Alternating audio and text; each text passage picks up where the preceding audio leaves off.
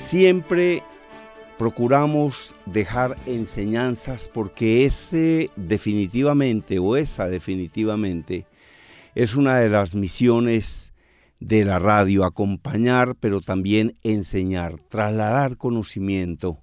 A mí me decía en una oportunidad eh, Miguel Ángel Cornejo, eh, que ya no había que disparar armas para conseguir riqueza, sino atender bien a los clientes y el que los atendiera bien, se iba a quedar con esos clientes y se iba a quedar con esa riqueza.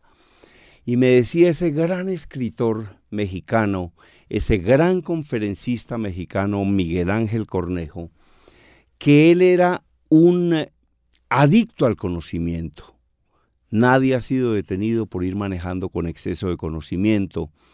Es una persona que permanentemente estaba estudiando, leyendo, investigando.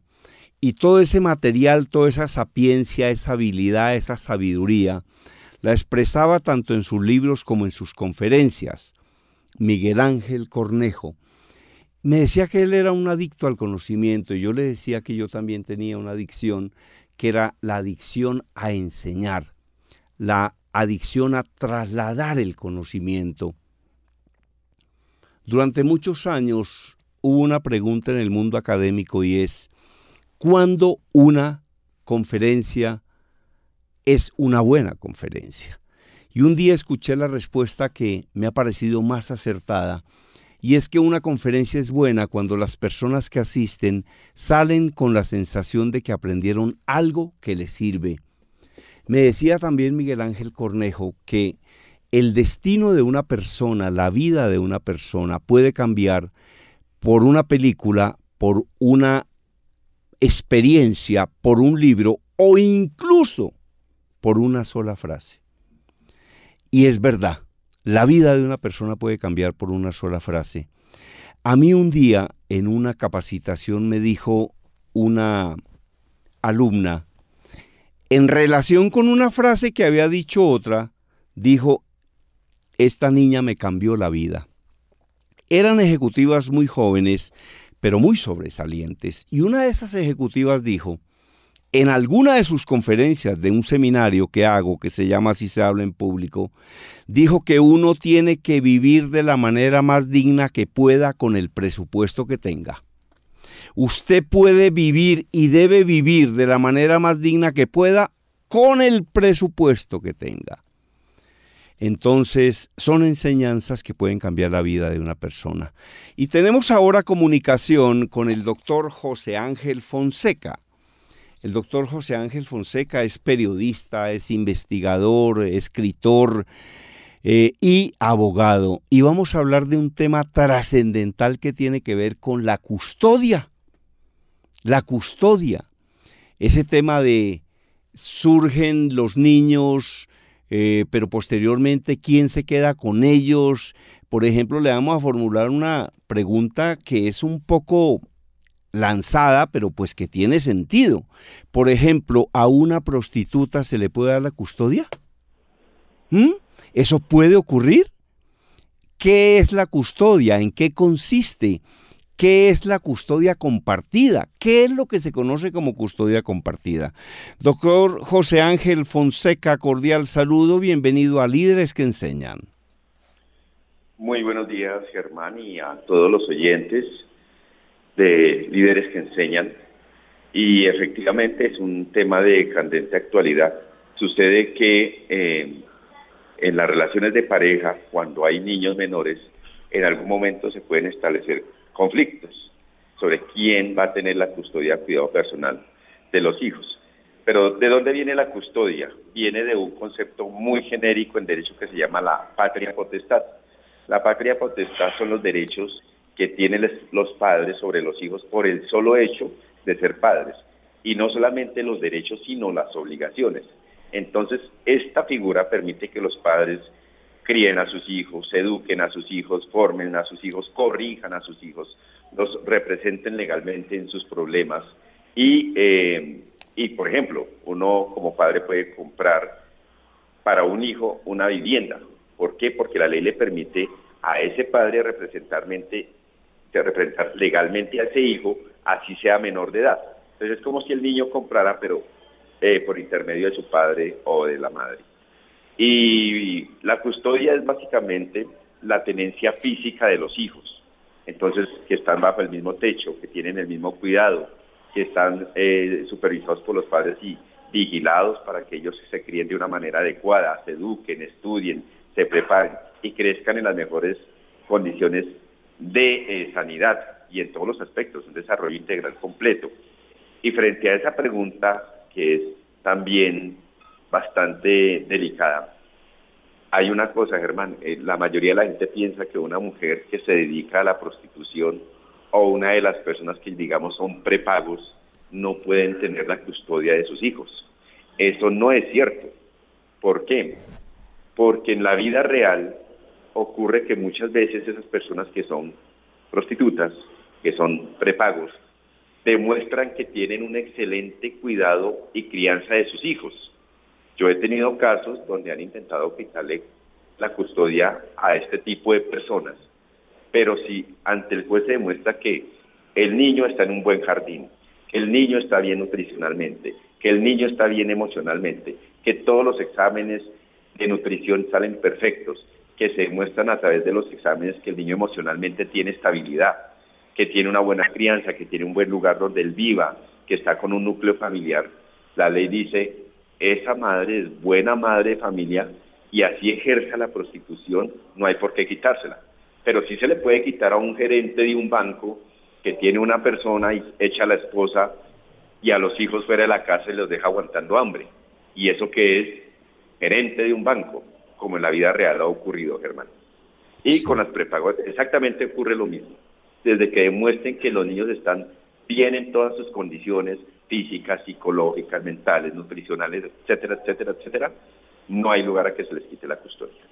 Sí. Ahora, doctor José Ángel Fonseca, un gran pensador y un gran autor llamado Dale Carnegie, tiene un libro muy interesante que yo leí justamente en un viaje que hice a Brasil, Argentina, Chile, Uruguay, Paraguay, Perú, Bolivia, Ecuador. En un recorrido de esos me leí un libro que se llamaba Cómo suprimir las preocupaciones y disfrutar de la vida. Eh, este autor, Dale Carnegie, eh, decía, por ejemplo, que la preocupación no sirve absolutamente para nada que uno no debería preocuparse, que lo que debería es inquietarse. Entonces traigo a colación a este autor porque una de las recomendaciones que da Carnegie cuando uno está enfrentando un temor o un problema es reúna toda la información que pueda sobre eso que lo está preocupando. Entonces, por ejemplo, hay la amenaza de un padre frente a una madre que es, es que yo le voy a quitar el niño. O una madre le dice a un padre, es que yo no le vuelvo a dejar ver al niño. Entonces, las madres y también los padres sufren unas angustias inmensas porque pues al fin y al cabo es el hijo de ambos y una persona dice es que yo necesito ver a mi hijo. Pero sin embargo el padre puede amenazar a la madre con que yo le voy a quitar el niño, o la madre puede amenazar al padre diciendo es que yo no le voy a dejar ver al niño. Entonces, al reunir toda la información, es posible que eso no se pueda cumplir y que eso tampoco es tan fácil, que un padre no puede ir a quitarle el hijo a la madre ni que la madre puede negarse a dejar ver a su hijo con el argumento de es que usted a mí no me ha dado para el mercado. Entonces, por favor, formule reflexiones sobre eso y sobre todo qué tiene que hacer una mujer o un hombre que en estos momentos esté siendo objeto de esa coacción e incluso podríamos llamarlo de ese chantaje cuando está de por medio un hijo que es de ambos. Eh, perfecto, Germán. Entonces usted ha planteado dos situaciones en el fondo bien interesantes. Uno, los dos padres tienen derecho a la custodia de los hijos pero la custodia y cuidado personal normalmente en Colombia se radica en cabeza de la madre. Son pocos los casos en que se le radica la custodia de los hijos a, em, a los padres. Pero ¿qué son los problemas frecuentes que se presentan? Normalmente ahí sí digo yo, mucho padre irresponsable que no da para el sostenimiento de su hijo, quiere verlo y quiere tenerlo para sí todo el tiempo, pero el código de la infancia dice, el padre que no cumple cuota alimentaria no será escuchado en procesos de custodia ni de regulación de visitas.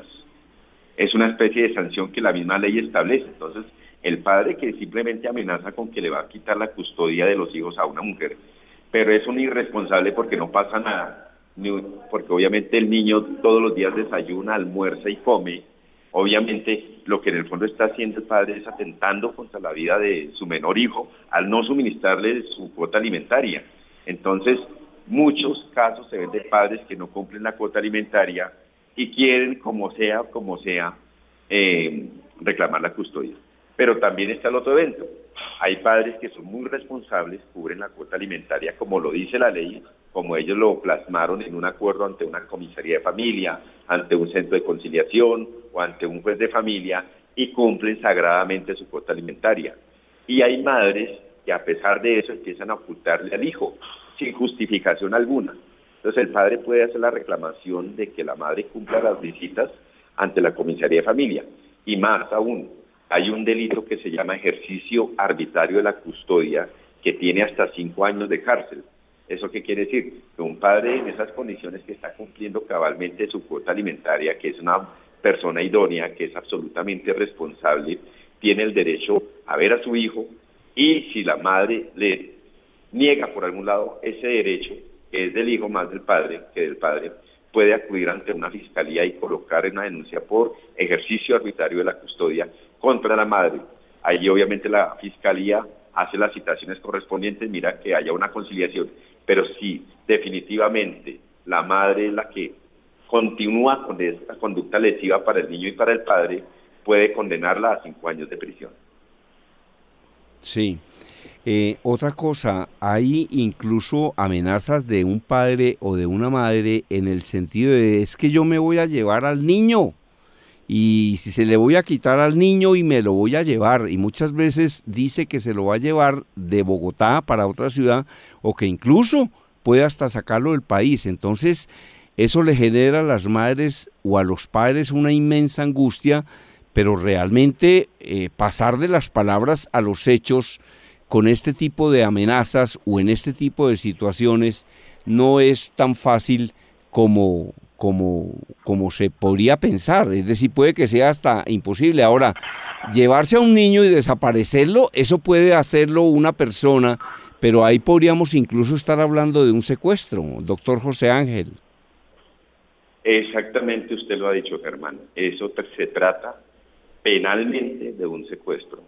Los padres no pueden llevarse arbitrariamente a los hijos cuando la custodia la tiene, por ejemplo, la madre, porque ocurre en la vida real y se ve todos los días en noticias que los padres se llevan un fin de semana al niño a su visita que está, reglamentada o que está establecida en un acuerdo de custodia.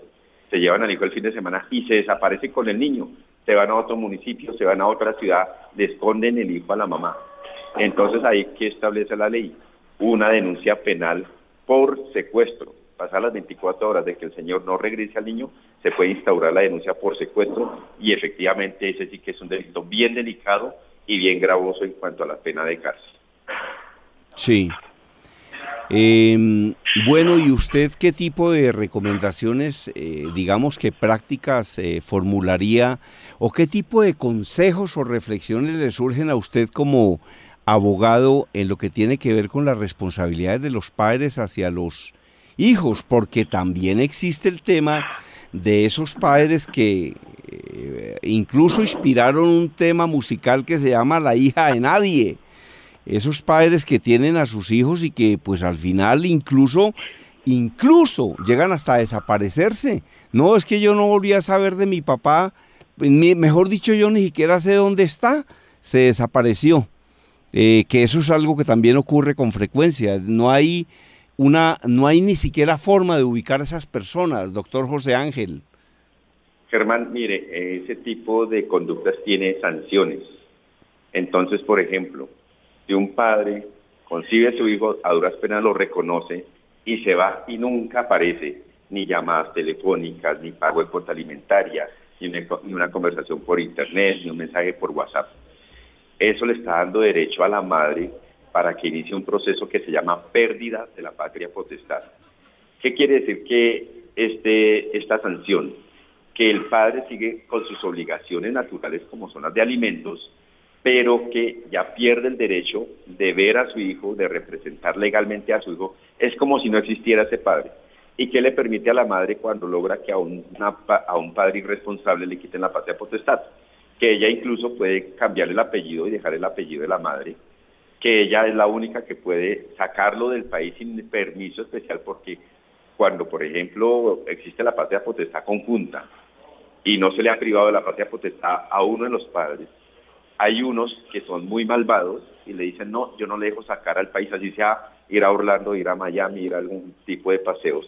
Y entonces cuando hay ese tipo de eventos, entonces las madres se ven perjudicadas por este tipo de hombres ni se niegan para dar ese permiso. Y ella, si le quita la patria potestad, porque toda, toda la vida el padre ha sido irresponsable y nunca ha estado pendiente de él y lo abandonó prácticamente, con esta sentencia ella ya no necesita el permiso para sacar al niño del país. Solamente con la firma de ella, con la presencia de ella, puede sacar al niño. Ya no necesita la firma del padre. Y el otro punto importantísimo cuando se pierde la patria potestad es que Dios no quiera, llega a fallar, a fallar la madre o a faltar la madre, el padre no entra a representar legalmente al niño, sino que eso queda ya en cabeza de la familia del niño, la familia central del niño. Entonces, por eso es importantísimo esta figura para cuando los padres son absolutamente irresponsables y para que la madre se sienta tranquila de que Dios no quiera que en el futuro le pase algo, ella no tenga nada que pedirle ni un permiso para salir del país a ese señor, ni que si llega a pasarle algo a ella, que el apartamentico que ella tenía, lo que va a heredar su hijo, no lo puede eh, vender, ni enajenar, ni, ni administrar ese padre irresponsable. Entonces, yo les recomiendo a las madres que tengan ese tipo de de relación con un padre que ha abandonado prácticamente a su hijo, que inicie ese proceso apenas se presente ese tipo de abandono, para mayor seguridad de ella y del niño a futuro. Felicitaciones por su interés en recibir capacitación. Delegar sin capacitar es claudicar. Nadie, nadie puede hacer bien lo que no sepa hacer. Capacitar es hacer capaz a alguien de hacer algo.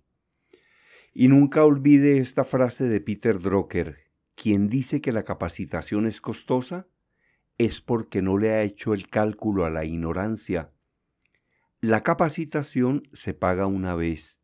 La ignorancia, la carencia de conocimientos variados, se paga toda la vida. Lo peor que le puede pasar a una empresa que capacite a sus empleados y un día se vayan para otra empresa es que no los capacite y que se queden en su empresa. Eso hace mucho daño.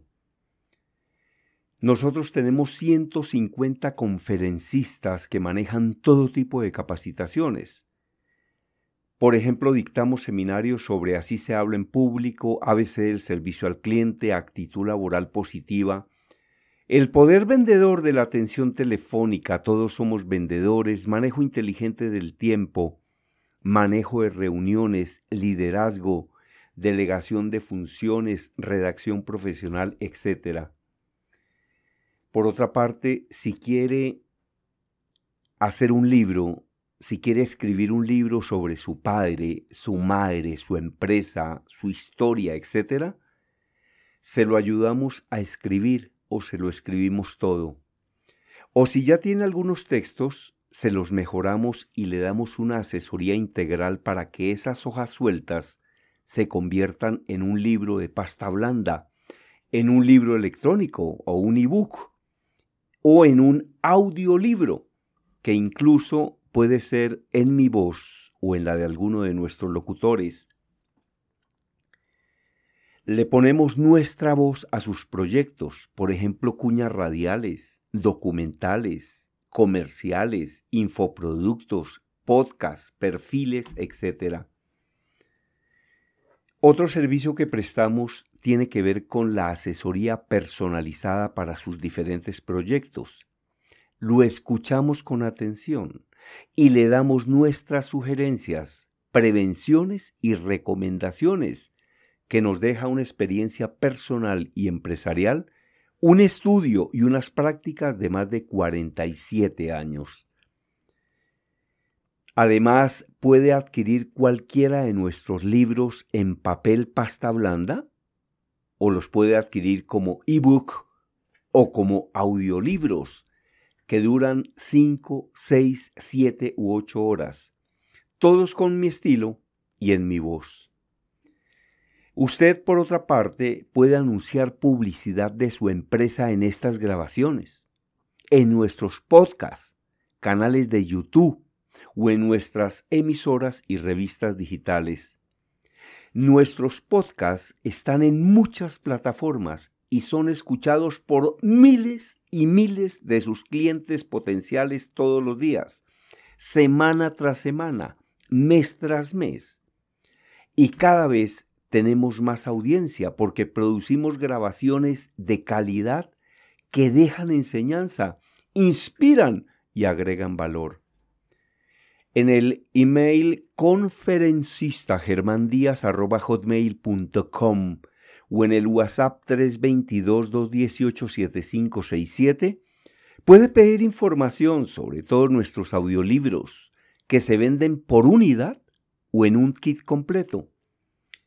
Con este kit, al final y luego de presentar algunos exámenes, se le pueden otorgar cuatro diplomas que son claves fundamentales para su hoja de vida. Para mí, escuchar, por ejemplo, 20 audiolibros es como hacer tres o cuatro diplomados o posgrados.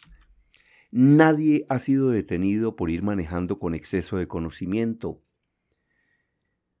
También puede pedir información sobre nuestros seminarios abiertos o asesoría privada intensiva y exclusiva, o por el curso digital sobre el tema Así se habla en público, presentaciones eficaces y vendedoras de alto impacto.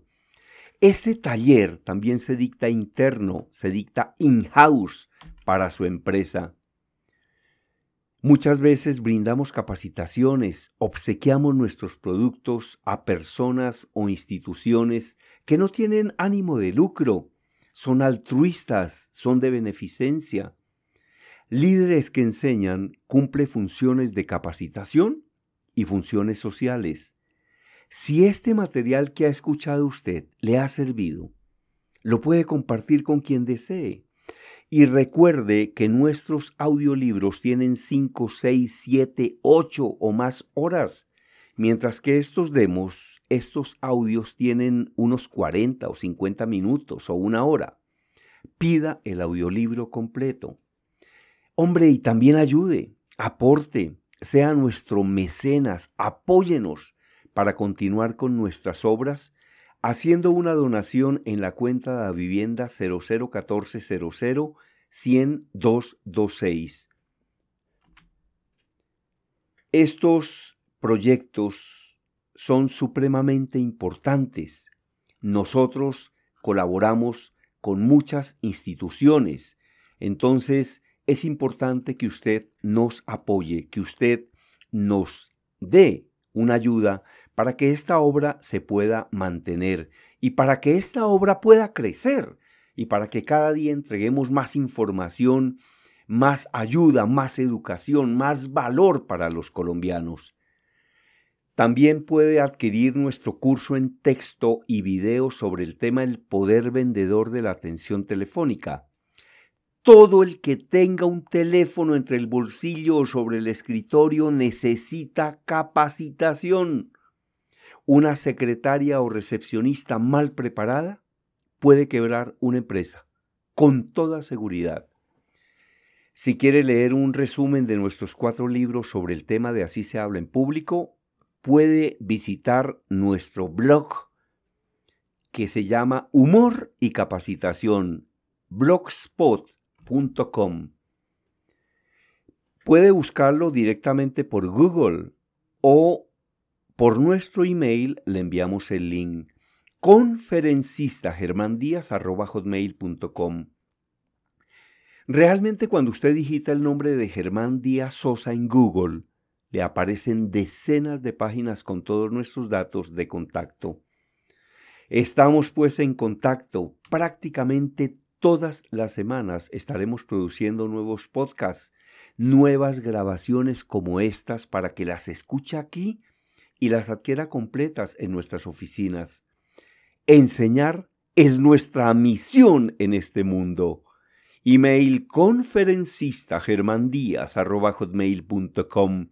WhatsApp 322-218-7567 Celular 313-256-2009 Mil gracias por estar aquí y continúe escuchando lecciones absolutamente extraordinarias y de una gran importancia para su vida personal, social y profesional. Doctor, entonces en resumen, ¿qué es lo que se conoce como custodia compartida? ¿Cómo opera? ¿Esto está regulado en Colombia? ¿Regulado suficientemente? Eh, Germán, en Colombia no está regulada la custodia compartida se da es en la vida práctica porque la pareja, el padre y la madre, luego hacen de mutuo acuerdo.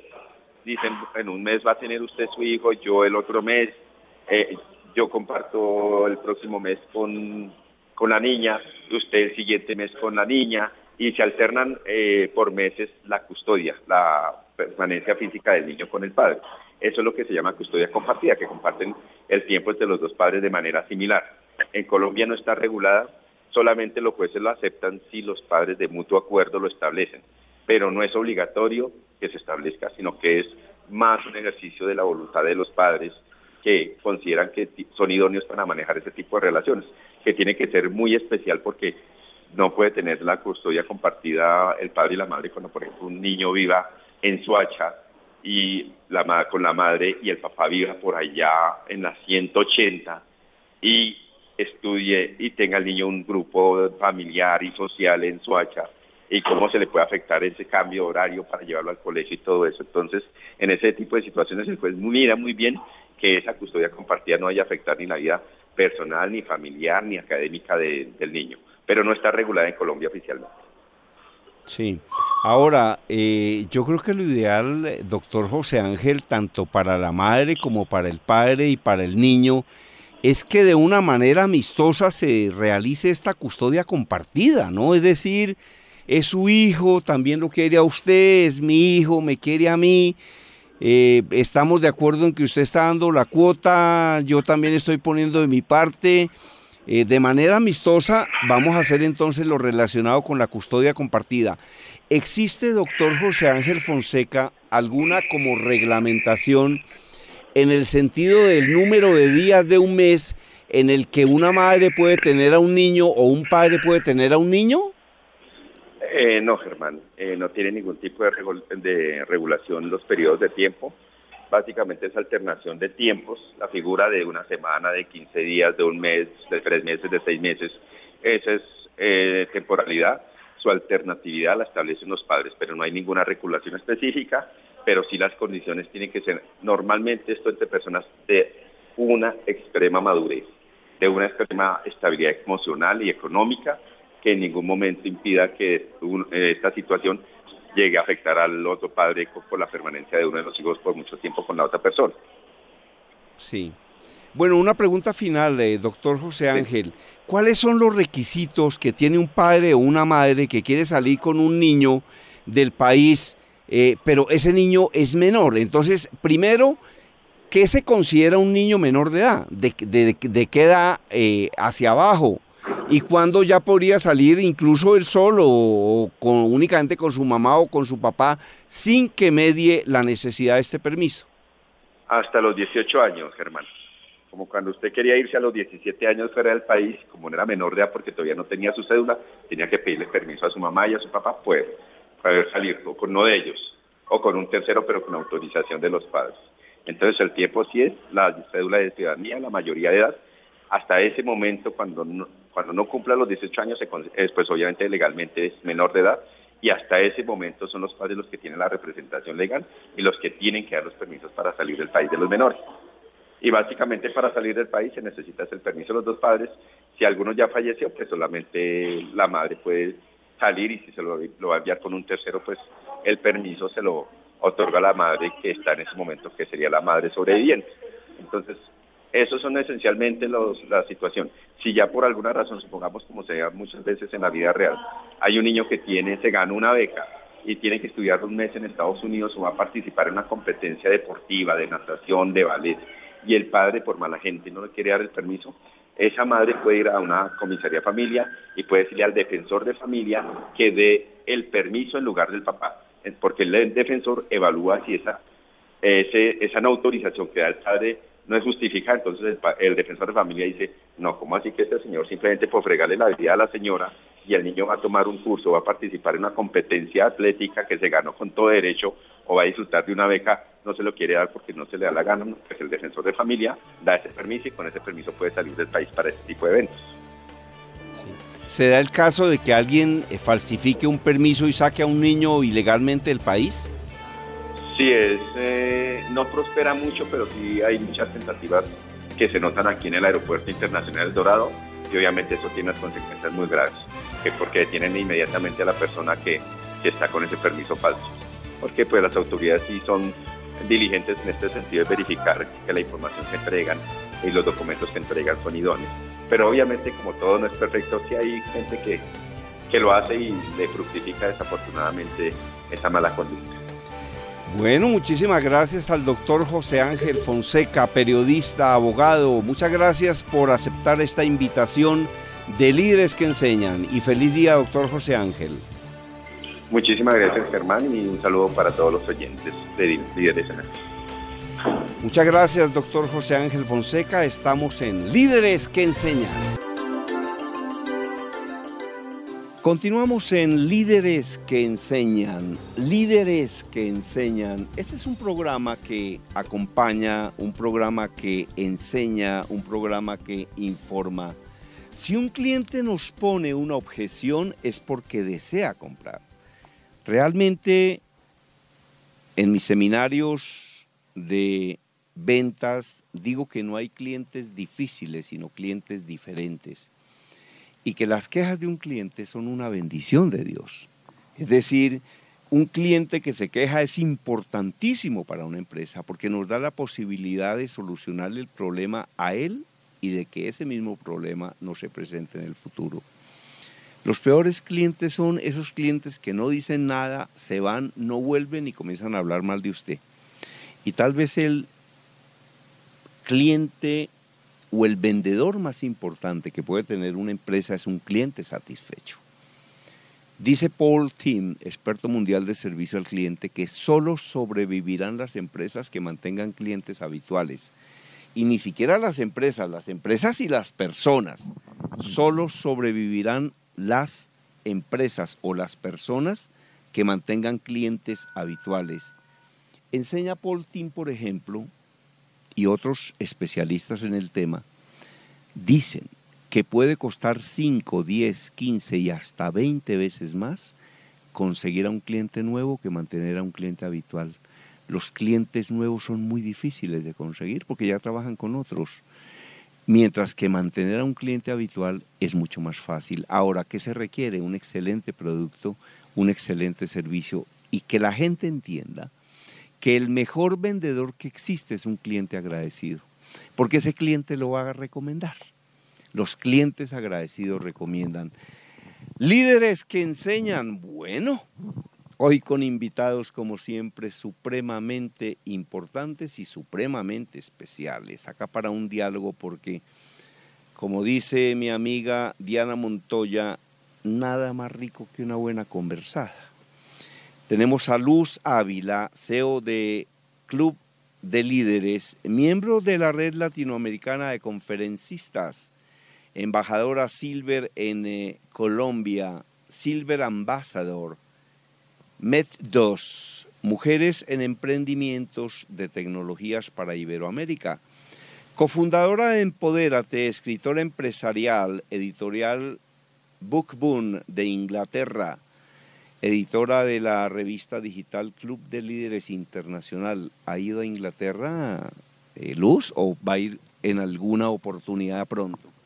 Pronto voy a ir, yo espero que no más de cinco años ya esté allá conociendo y dándonos a conocer mucho más como Club de Líderes Internacional, porque pues hasta ahora tenemos un mercado muy iberoamericano, de habla hispana, pero pues el siguiente proyecto que viene ya es expandirnos un poco más y pues eso ya va a ser a través de los idiomas. Excelente. Yo tuve la oportunidad de vivir unos meses en Inglaterra y de trabajar para tal vez la cadena más importante del mundo, que se llama la British Broadcasting Corporation, la BBC en Londres. En ese momento, cuando yo trabajé con la BBC de Londres, tenía 30.000 empleados en el mundo entero. Eh, una cadena supremamente poderosa. Bueno, editora de la revista digital Club de Líderes Internacional, docente internacional, Management Class Chile, coach, mentora y consultora en entidades públicas y privadas. Mm, bueno, muy bien. Entonces, CEO del o en el Club de Líderes. ¿Qué es el Club de Líderes?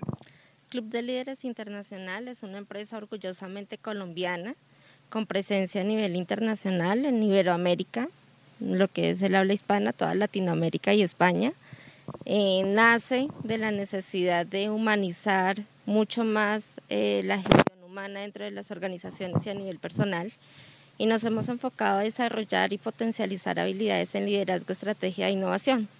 Lo hacemos a través de procesos vivenciales, eh, con metodologías innovadoras como la comedia formativa, que ya en un momentico vamos a hablar de eso y eh, pues actualmente estamos trabajando un proyecto para masificar mucho más toda esa expansión de conocimiento y es a través de la Escuela de Líderes Online. Ese siempre es nuestro objetivo, formar mucho más líderes en todas las edades, desde niños hasta adultos. Ahora, ¿cómo se forma un líder? Y en su opinión, ¿cuál es la mejor manera de liderar?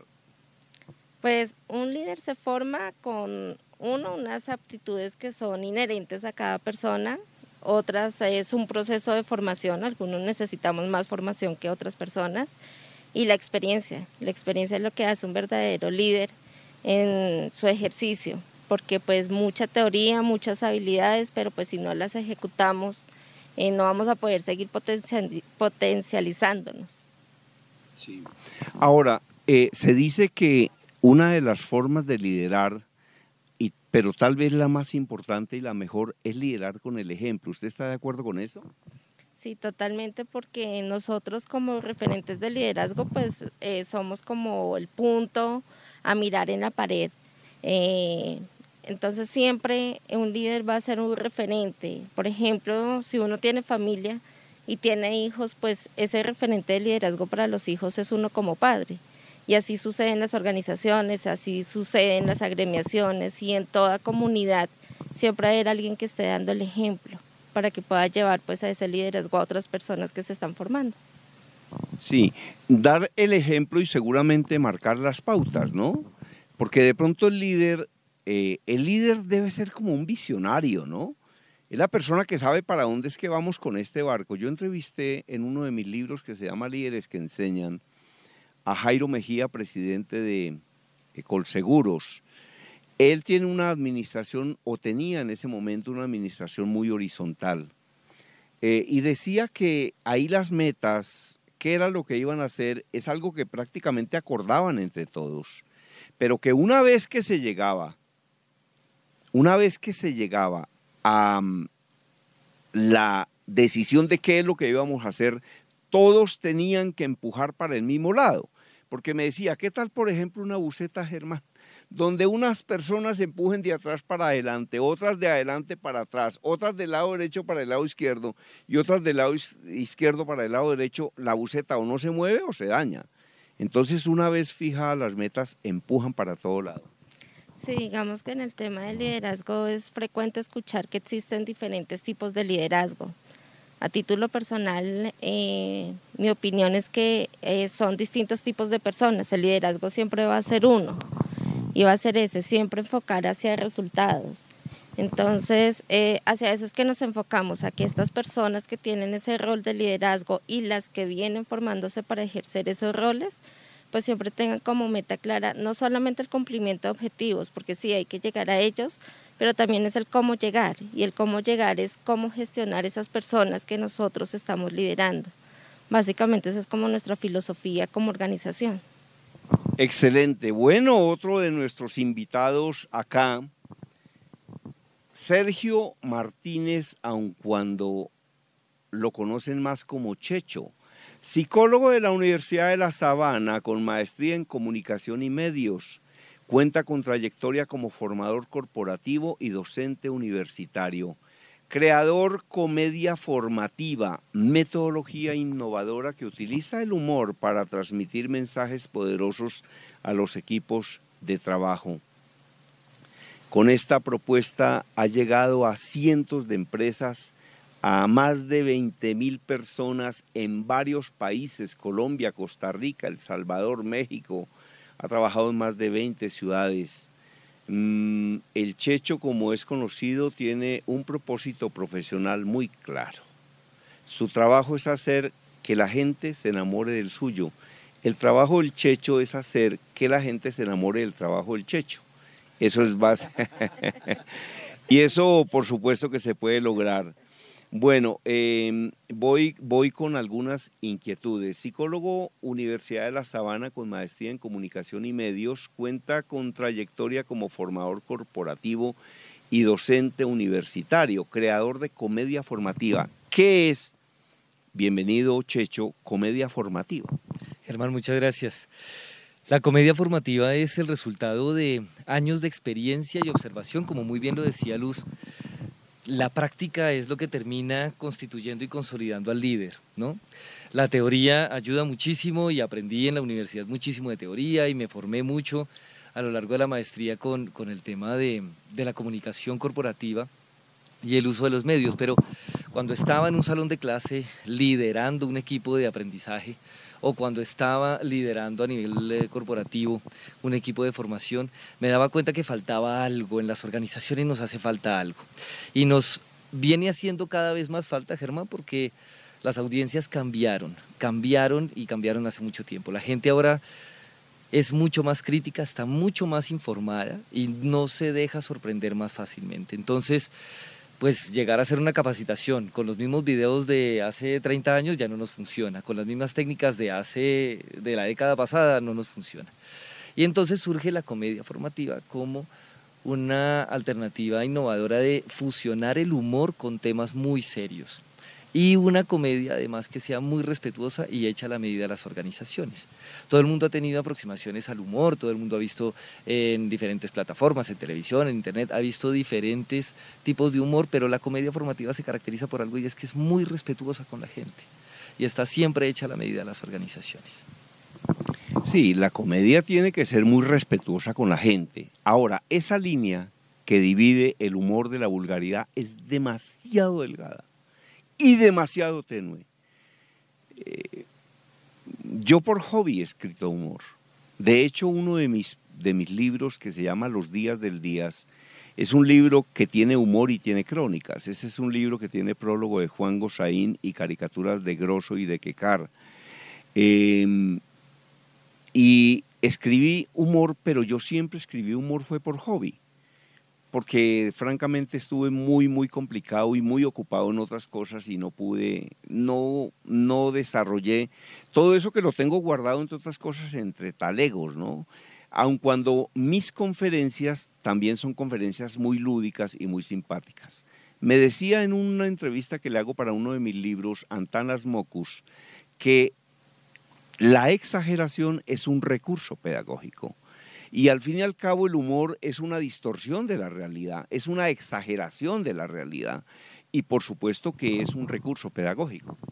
Y un recurso tan poderoso, Germán, que puede hacer que la gente aprenda sin darse cuenta. Para mí hay una premisa fundamental y es, y es algo que venimos trabajando con Club de Líderes también y es promover una forma diferente de enseñar en las organizaciones. A ver, nosotros, los seres humanos, está comprobado que aprendemos por emociones intensas. Cuando aprendimos a multiplicar, acuérdate Germán, acuérdense Luz, cuando, cuando aprendimos a multiplicar nos enseñaban posiblemente a partir de emociones no muy, no muy placenteras, ¿no? Entonces utilizaban el, el, psicólogo talla 38 y utilizaban una serie de motivadores. Y aún así aprendimos a multiplicar y nunca se nos ha olvidado. ¿Será que podemos, y era la, era la gran pregunta que yo tenía como, como profesional, ¿será que podemos utilizar emociones intensas como la alegría, el gozo, el placer, el compañerismo, la fraternidad la distorsión positiva de la realidad a través del humor para aprender. Y mira que ya van más de 20 mil personas que han disfrutado de esto en cuatro países. Y van más de 120, 130 organizaciones que lo han disfrutado dentro y fuera de Colombia. Entonces, la respuesta es sí, sí se puede. El humor es una herramienta absolutamente poderosa. ¿Para qué la utilizamos? Eso depende del criterio del humorista y de la plataforma porque se puede utilizar para destruir efectivamente o se puede utilizar para construir. Nuestra misión en Club de Líderes es utilizarla para construir. Claro. Ahora, yo sostengo como conferencista que soy hace muchos años y como profesor universitario que soy también hace muchos años, básicamente en diplomados y posgrados en diferentes universidades. Primero, que las personas solo aprenden si la pasan bien. Es decir, una persona en una conferencia que no la pase bien, no aprende. Porque lo único que está esperando es a que llegue el refrigerio y luego el refrigerio, a qué hora se va a terminar esta cosa. Entonces, las personas aprenden cuando la pasan bien, la, la exageración en efecto es un recurso pedagógico eh, y, digamos que este manejo del el humor inteligente es muy importante. Ahora, una cosa es un cuentachistes. Para contar chistes, lo único que uno tiene que saber es leer. Para ser payaso, pues hay ciertos payasos que tienen una gran altura y es posible que sean muy buenos payasos. Pero una cosa es un payaso, un cuentachistes y otra cosa es un humorista. Y para ser un humorista hay que tener unas condiciones muy especiales. Para mí, un humorista debe tener una inmensa cantidad de información en la cabeza, debe tener una inmensa cultura, debe tener, eh, es posible que el carisma, que nace con él, pero que algunas otras personas lo pueden desarrollar. Eso, eso, es, eso es para generar humor. Y, y, enseñar a partir de generar humor sí que me parece algo realmente extraordinario. Eh, por supuesto que definitivamente las personas solo aprenden si la pasan bien. ¿Cuáles son sus opiniones?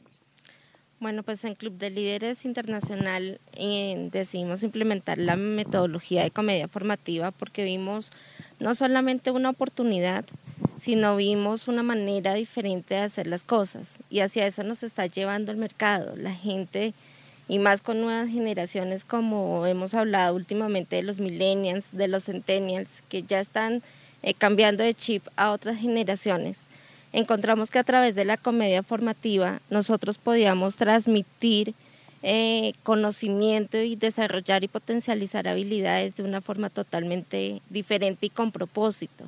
Eh, el objetivo y la metodología que desarrolló Checho es muy buena porque no es cosa de un momento, sino es cosa que va a perdurar en el tiempo, que es tal vez la diferencia a otros tipos de humor que hemos visto comercialmente también, que van y repiten una temática en una, en dos, en diez, en cien empresas con el mismo público, cuando cada empresa es como una persona, son totalmente diferentes, tienen unos valores estratégicos diferentes, unos objetivos como tal totalmente diferentes y por eso es que esta metodología es muy buena, de por sí es uno de nuestros productos estrella, porque no solamente es diseñada la medida, sino tiene un propósito, no es tóxica y hace que la gente tenga una apertura al conocimiento y es muy transversal, es muy transversal, la podemos utilizar para temas de recursos humanos, para temas de ventas, para seguridad, para salud del trabajo.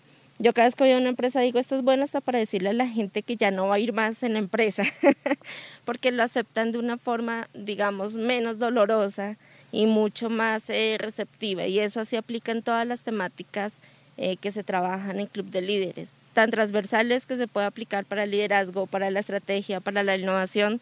Y si hiciéramos más cosas, pues seguramente nos aplicaría para absolutamente todo.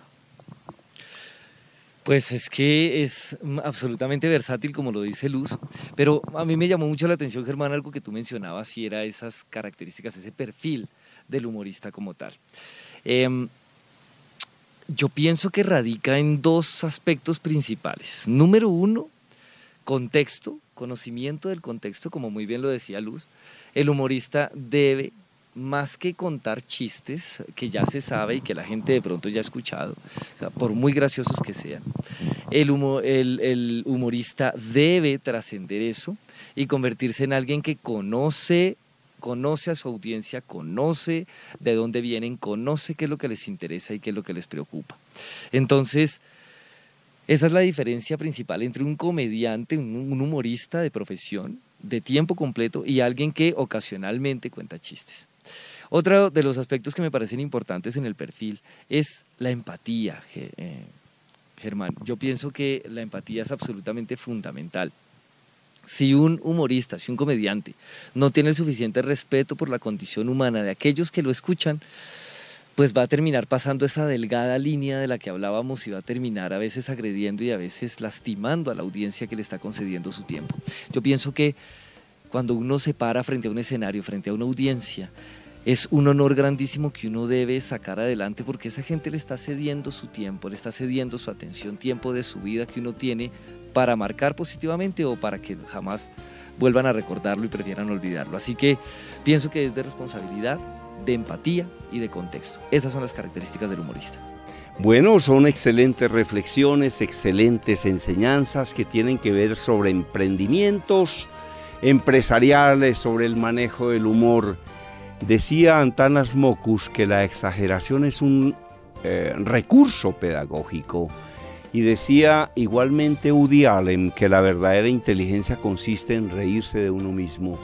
Y Daniel Samper Pisano señala que el humor es un estadio superior de la inteligencia y por supuesto que el conocimiento se puede trasladar con stand-up comedy o con comedias o con reflexiones, porque yo por lo menos creo que las personas solo aprenden si la pasan bien. Continuamos entonces en Líderes que Enseñan, la segunda parte de esta entrevista en el curso de las próximas semanas.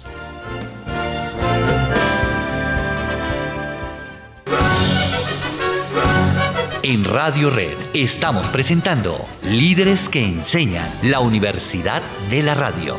Dirige y conduce Germán Díaz Sosa. Continuamos en Líderes que enseñan, siempre con invitados, con personas que agregan valor, que enseñan, que inspiran, que motivan. Verónica de la Hoz. Con Marlio Sierra Monroy.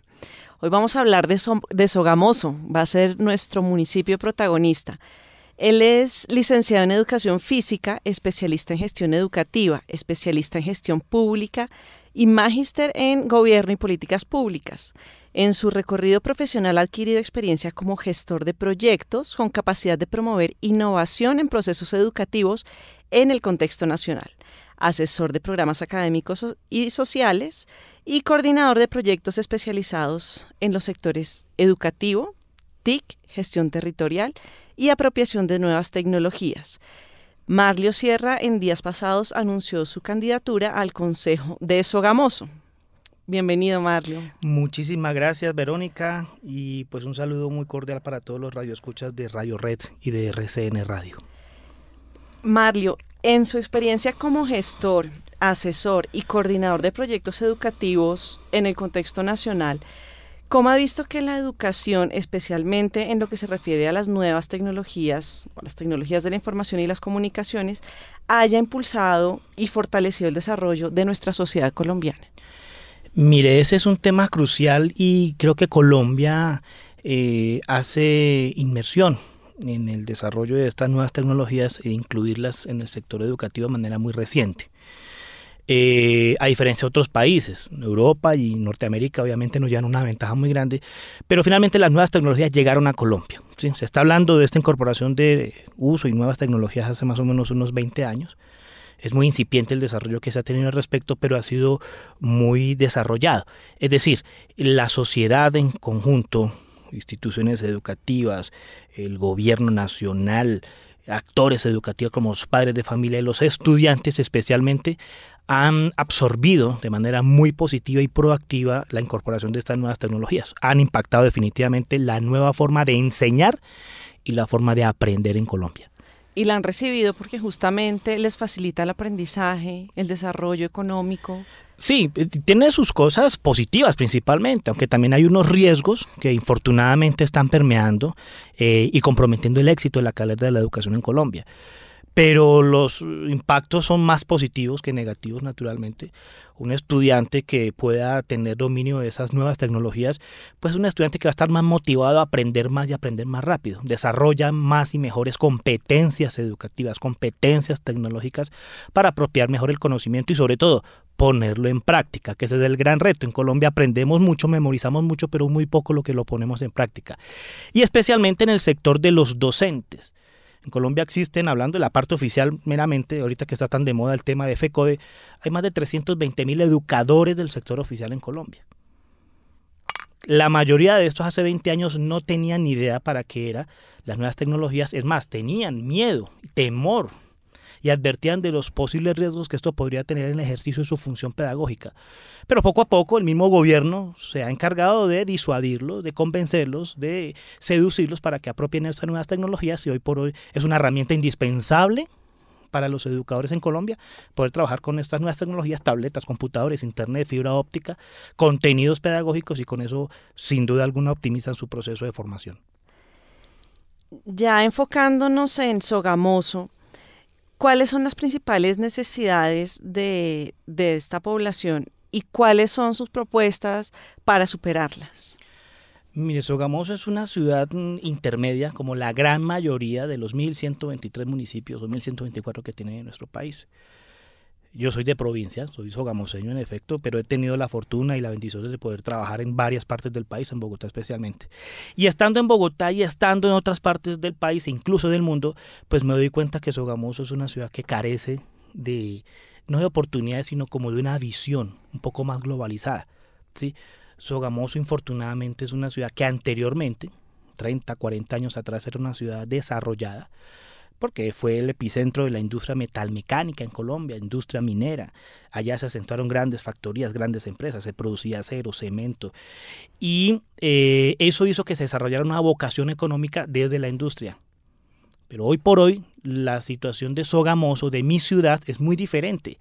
Y ya no necesariamente tiene que vivir como tal de la extracción de sus materias primas, porque el mundo cambió pero mi ciudad no ha logrado entender infortunadamente esa situación. Queremos nosotros buscar una nueva vocación económica, promoverla, para que ojalá a través, por ejemplo, del uso de nuevas tecnologías, de estos nuevos desarrollos tecnológicos, podamos encontrar ese talento que está escondido. En Sogamoso hay gente muy talentosa, supremamente talentosa, y tenemos todos los retos del mundo para superar y ojalá lo vamos a, a lograr prontamente. Y es que el lema de este momento de Marlio es volvamos a ser ciudad. Sí, señora, soy candidato al Consejo de la ciudad de Sogamoso. Mm, quiero poner al servicio de mi ciudad y de su sociedad la experiencia y las habilidades que afortunadamente y gracias a Dios y al estudio he adquirido en los últimos 12 años de ejercicio en la administración pública y quiero poner esto en consideración de la ciudadanía a través del ejercicio de la acción política. Entonces quiero y trabajaré para que Sogamoso vuelva a ser la ciudad más importante del departamento de Boyacá, como lo era hace 30 y 40 años atrás. Y es que ahora que mencionabas las TIC, las tecnologías de la información y las comunicaciones, no solo en la industria tienen aplicación, sino también en el agro, Así es. Y en otros sectores. Así es, eso es lo que queremos nosotros promover allá. Eh, las nuevas tecnologías se aplican para cualquier rama del conocimiento. Es más, el uso y el aprendizaje de estas nuevas tecnologías se convierten y se constituyen en una nueva fuente de ingresos. Si los muchachos aprenden por ejemplo, a reparar dispositivos móviles, es una oportunidad de trabajo que tienen.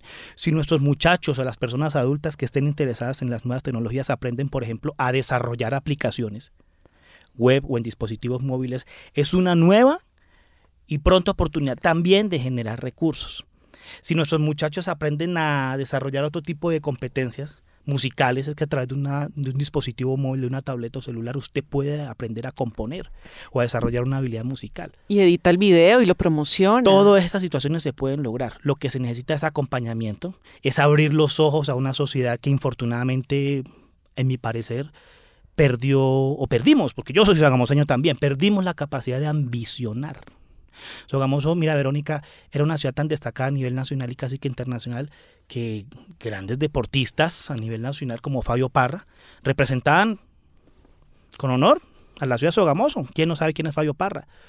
Juristas de gran calidad como Alfonso Patiño Rosselli, magistrado que fue eh, asesinado en la toma del Palacio de Justicia.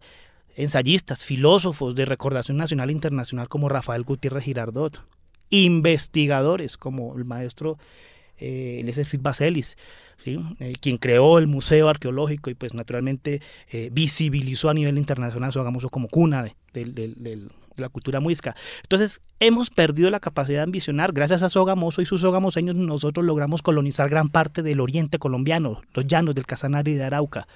Y yo creo que es hora de pues, retomar ese liderazgo que anteriormente teníamos y eso lo vamos a hacer a través de la educación, de cultura, del civismo y desde el ejercicio de la acción política política sana, bien hecha, política decente, que es lo que necesitamos en las regiones actualmente. Marlio, ¿cómo se sueña Sogamoso? Yo me sueño a Sogamoso como la ciudad más próspera, como la ciudad más querida, más bonita y más moderna del oriente colombiano. Hay otras ciudades que nos han ganado porque pues han descubierto otro tipo de forma de hacer las cosas y lo hacen bien queremos nosotros convertir a Sogamoso porque es una ciudad eh, y una sociedad que tiene unas ventajas comparativas eh, significativas, que son notorias. Allá hay agua, por ejemplo. Tenemos el clima de día de Medellín, el clima de noche de Tunge de Bogotá. Tenemos eh, una facilidad de conexión con la capital de la República, con la misma capital de Boyacá. Tenemos la puerta directa al llano eh, colombiano. O sea, hay unas situaciones que nos ponen en ventaja de otros departamentos y otros mm, contextos, pero infortunadamente no hemos sabido sacarle el máximo provecho o el que merecemos sacarle de ello. Entonces, este programa que se llama Líderes que Enseñan, deja, todos los entrevistados que vienen aquí nos dejan a nosotros, los que conformamos el equipo del programa, y a los oyentes una enseñanza. Ya Marlio nos dijo tener la capacidad de soñar, de ambicionar. ¿Qué otras enseñanzas o consejos Marlio le podría dar a, a las personas que nos escuchan y especialmente a los líderes que están en Sogamoso y en Boyacá? Mire, yo creo que nosotros a veces envidiamos mucho el desarrollo que tienen las grandes eh, ciudades, los grandes centros urbanos de, Colombia, Bogotá, Medellín, Cali, Cúcuta, Bucaramanga, pero no nos damos cuenta o no logramos entender que el país se construye desde las regiones.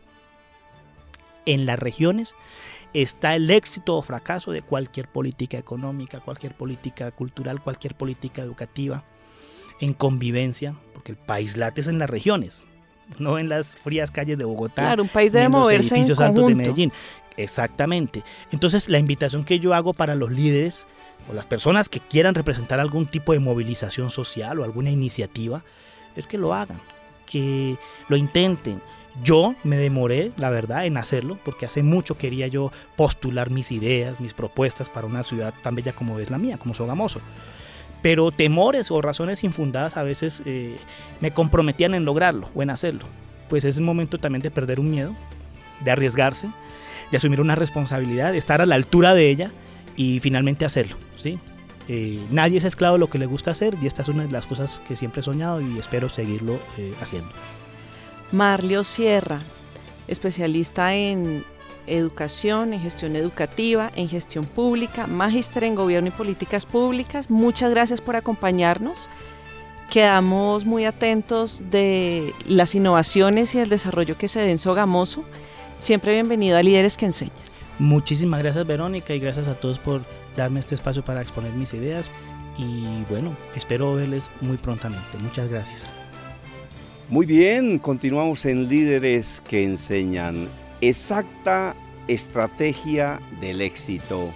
Los diez mandamientos de la superación personal. Uno, encuéntrese a sí mismo, conózcase a fondo, analice bien sus defectos y cualidades, pero trate siempre de reforzar estas últimas.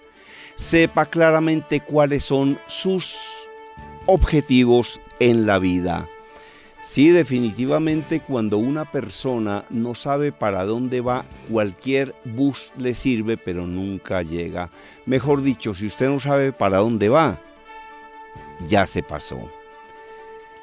Otra enseñanza, esté siempre en buena forma, cuide su salud, es su mayor riqueza y su único tesoro. Cuide su salud física, pero también su salud mental y su salud social. Se ha demostrado, según los últimos estudios de la Universidad de Harvard, que la mala alimentación, la alimentación inadecuada en este momento en el mundo está originando más muertes que el tabaquismo. Se calcula que en el mundo están muriendo 11 millones de personas al año por malos hábitos alimenticios, por consumir elementos que no son los más adecuados. Eh, vamos a ir compartiendo estas enseñanzas de la exacta estrategia del éxito. Y finalmente, enriquezca sus conocimientos. La cultura bien utilizada es parte del éxito. Es también una gran riqueza y sirve para destacar a su poseedor. Estudia a diario lo que pueda mejorarlo. Esmérese en su trabajo. La vocación o gusto por el trabajo es la clave para vivir saludable y alegremente. El éxito es proporcional al amor que se le tenga al trabajo. Ame su trabajo. Felicitaciones por su interés en recibir capacitación. Delegar sin capacitar es claudicar. Nadie, nadie puede hacer bien lo que no sepa hacer. Capacitar es hacer capaz alguien de hacer algo. Y nunca olvide esta frase de Peter Drucker, quien dice que la capacitación es costosa es porque no le ha hecho el cálculo a la ignorancia.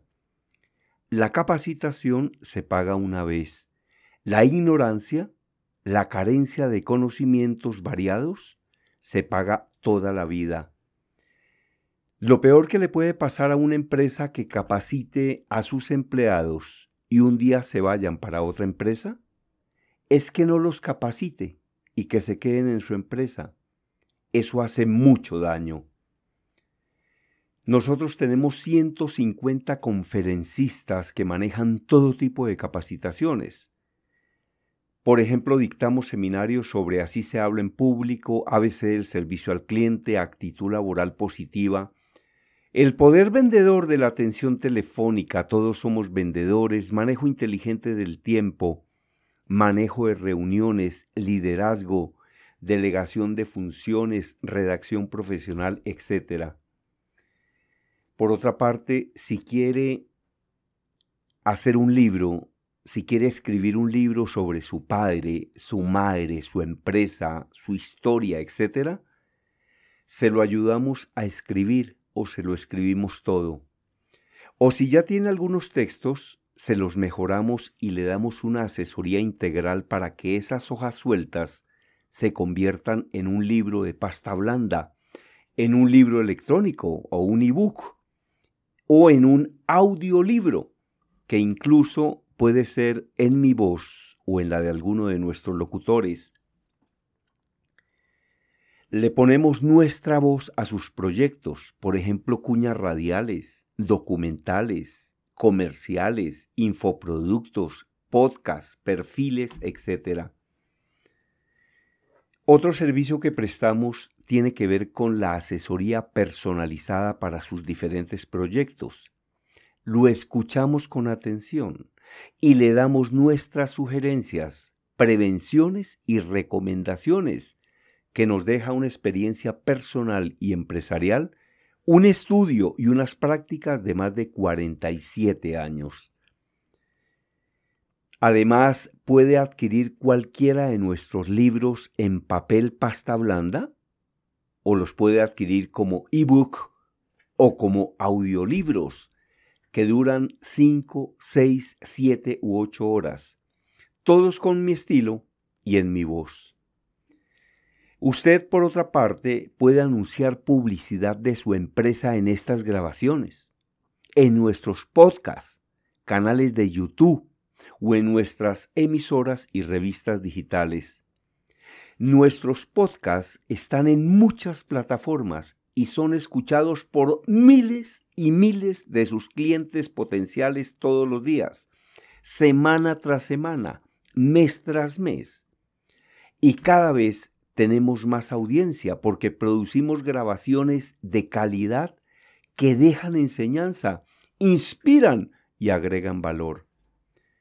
En el email conferencista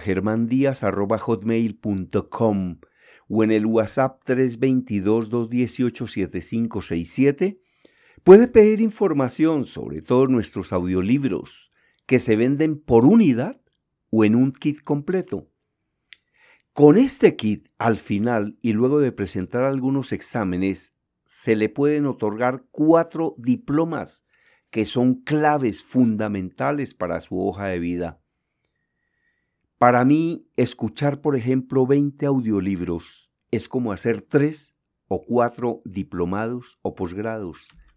Nadie ha sido detenido por ir manejando con exceso de conocimiento. También puede pedir información sobre nuestros seminarios abiertos o asesoría privada intensiva y exclusiva, o por el curso digital sobre el tema Así se habla en público, presentaciones eficaces y vendedoras de alto impacto. Ese taller también se dicta interno, se dicta in-house para su empresa. Muchas veces brindamos capacitaciones, obsequiamos nuestros productos a personas o instituciones que no tienen ánimo de lucro, son altruistas, son de beneficencia. Líderes que enseñan cumple funciones de capacitación y funciones sociales. Si este material que ha escuchado usted le ha servido, lo puede compartir con quien desee. Y recuerde que nuestros audiolibros tienen 5, 6, 7, 8 o más horas, mientras que estos demos, estos audios tienen unos 40 o 50 minutos o una hora. Pida el audiolibro completo. Hombre, y también ayude, aporte, sea nuestro mecenas, apóyenos para continuar con nuestras obras haciendo una donación en la cuenta de la vivienda 001400 100226. Estos proyectos son supremamente importantes. Nosotros colaboramos con muchas instituciones, entonces es importante que usted nos apoye, que usted nos dé una ayuda para que esta obra se pueda mantener y para que esta obra pueda crecer y para que cada día entreguemos más información, más ayuda, más educación, más valor para los colombianos. También puede adquirir nuestro curso en texto y video sobre el tema El poder vendedor de la atención telefónica. Todo el que tenga un teléfono entre el bolsillo o sobre el escritorio necesita capacitación. Una secretaria o recepcionista mal preparada puede quebrar una empresa, con toda seguridad. Si quiere leer un resumen de nuestros cuatro libros sobre el tema de Así se habla en público, puede visitar nuestro blog que se llama Humor y Capacitación, blogspot.com. Puede buscarlo directamente por Google o por nuestro email le enviamos el link conferencistagermandías.com. Realmente cuando usted digita el nombre de Germán Díaz Sosa en Google, le aparecen decenas de páginas con todos nuestros datos de contacto. Estamos pues en contacto prácticamente todas las semanas. Estaremos produciendo nuevos podcasts, nuevas grabaciones como estas para que las escuche aquí y las adquiera completas en nuestras oficinas. Enseñar es nuestra misión en este mundo. Email conferencista WhatsApp 322-218-7567 Celular 313-256-2009 Mil gracias por estar aquí y continúe escuchando lecciones absolutamente extraordinarias y de una gran importancia para su vida personal, social y profesional.